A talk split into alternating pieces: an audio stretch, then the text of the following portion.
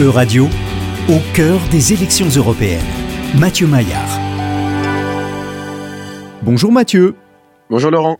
Mathieu, vous nous parlez aujourd'hui de l'annonce surprise du président du Conseil européen. Qu'a-t-il donc annoncé il y a quelques jours seulement? Eh bien, on est tous un petit peu tombés des nues car Charles Michel a annoncé le samedi 6 janvier dernier qu'il serait tête de liste pour le MR belge, dont il a été président à deux reprises lors des élections du Parlement européen qui se tiendront entre le 6 et le 9 juin 2024. Il a indiqué qu'il était extrêmement important de soutenir une vision démocratique de l'Union européenne en expliquant que sa campagne se baserait également sur la nécessité de renforcer la position de l'Union européenne sur la scène internationale et les pouvoirs de celle-ci en matière de défense. En fait, c'est face à la pression exercée sur les valeurs démocratiques et à la montée des partis extrémistes que euh, M. Michel a déclaré estimer qu'il était de sa responsabilité, en tant qu'homme politique libéral, d'être actif, de s'engager et de défendre ses valeurs.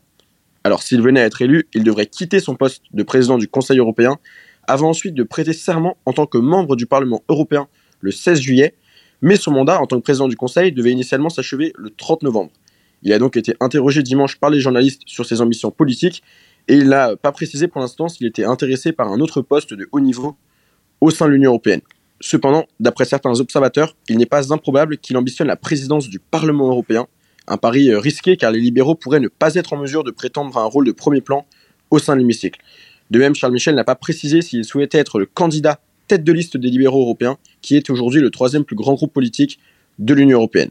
Il a par ailleurs déclaré qu'il avait informé tous les dirigeants de l'Union européenne de sa décision et que la plupart d'entre eux avaient réagi positivement.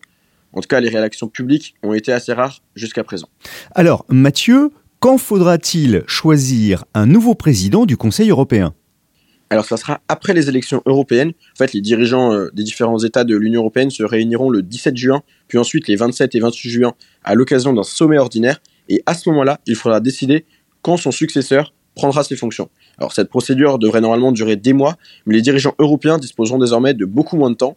En théorie, ils pourraient également désigner un président intérimaire jusqu'à ce que le successeur officiel de Charles Michel euh, soit choisi.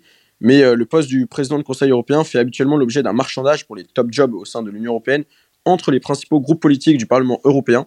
Et c'est pourquoi, après les élections européennes de 2019, le plus grand groupe du Parlement européen, le Parti populaire européen, a pu nommer la présidente de la Commission européenne, la démocrate chrétienne allemande Ursula von der Leyen, laissant le choix du président du Conseil, qui est traditionnellement désigné parmi les anciens dirigeants nationaux, à des États membres le plus petits, et donc dans ce cas-là, c'était la Belgique.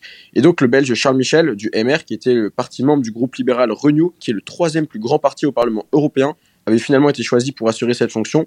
Toutefois, les dernières projections d'Europe Elex euh, montrent que le groupe d'extrême droite Identité et Démocratie pourrait remplacer Renew en tant que troisième force du Parlement européen, ce qui lui permettrait de jouer un rôle dans les négociations pour désigner le président du Conseil et d'évincer les libéraux du président français Emmanuel Macron des décisions clés. Par ailleurs, il faut aussi rappeler que l'annonce de Charles Michel devrait accroître la pression sur la présidente de la Commission européenne pour qu'elle se porte officiellement candidate à un second mandat. Quelle réaction a suscité cette décision? Alors selon un responsable politique européen, il n'y aurait pas d'obstacle juridique ou autre à ce que le président du Conseil européen se présente aux prochaines élections du Parlement européen. L'annonce de Charles Michel a toutefois suscité de vives critiques, même au sein de sa propre famille politique, l'eurodéputée néerlandaise Sophie Insveld l'accusant d'abandonner le navire. En tout cas, l'annonce de Charles Michel pourrait aussi jouer en faveur de sa rivale politique, Ursula von der Leyen, la présidente de la Commission européenne, si celle-ci devait faire campagne. Bien qu'elle n'ait aujourd'hui pas annoncé qu'elle briguerait un second mandat à la tête de la Commission, elle pourrait affirmer qu'elle resterait à son poste jusqu'au bout et qu'elle n'abandonnerait pas le navire, contrairement à Charles Michel. Il faut savoir que la rivalité de longue date entre Charles Michel et Ursula von der Leyen, qui s'est illustrée à de nombreuses reprises, pourrait donc continuer durant la prochaine campagne électorale et sous la prochaine législature. Merci Mathieu Maillard, à la semaine prochaine.